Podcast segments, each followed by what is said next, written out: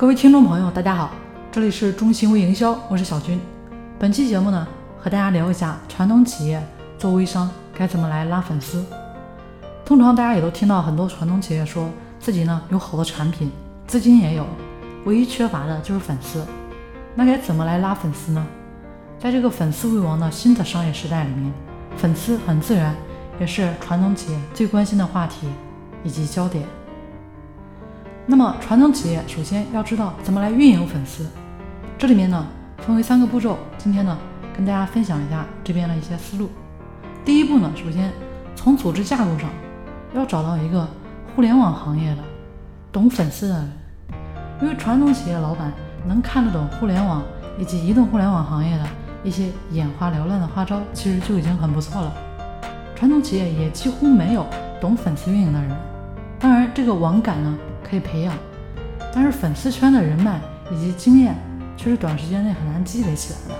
所以，找到一个合适搞粉丝的互联网人，直接放手呢让他干。从架构上，未来呢都要设置专门的粉丝运营部，这个部门要和市场部、电商部平起平坐，直接呢向老板汇报工作，否则很难调动起来公司的资源，特别是线下资源来积累粉丝。那第二步呢？传统企业就需要先把现在有的传统粉丝资源呢，全部导到线上啊，以及呢利用 Web 资源，这些方法呢，相信大家都知道啊，关键是落实啊。这里面呢，跟大家再啰嗦一下啊，比如说这个凡是买过公司产品的顾客啊，已经留下联系手机号的，那都要导到公司控制的微信私人号上。那未来在传统运营中，尽量将顾客留存到公司的移动互联网上。甚至说，某种意义上来说，积累一个粉丝比卖一个货呢更重要。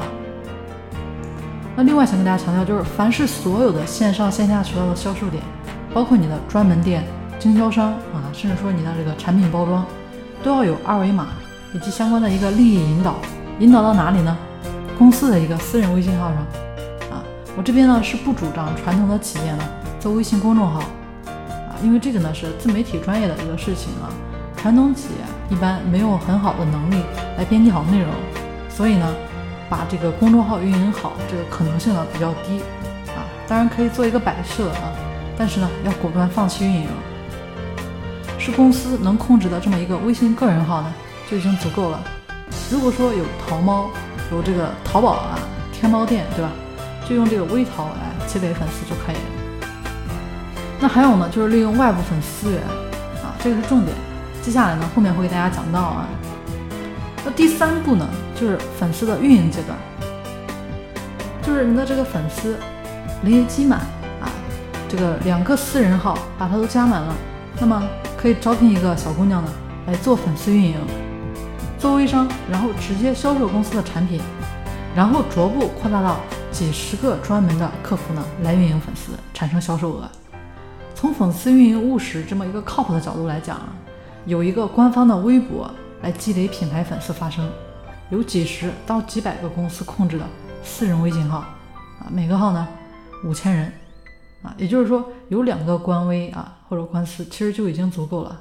那么其他的公众号或者说 APP 呢，全部放弃，啊，那就是说传统企业承载粉丝的载体呢，主要就是这两个。好，那本期节目呢就先跟大家分享到这里。至于传统企业，怎么来搞到新的粉丝？我们呢，在下期节目会给大家讲到。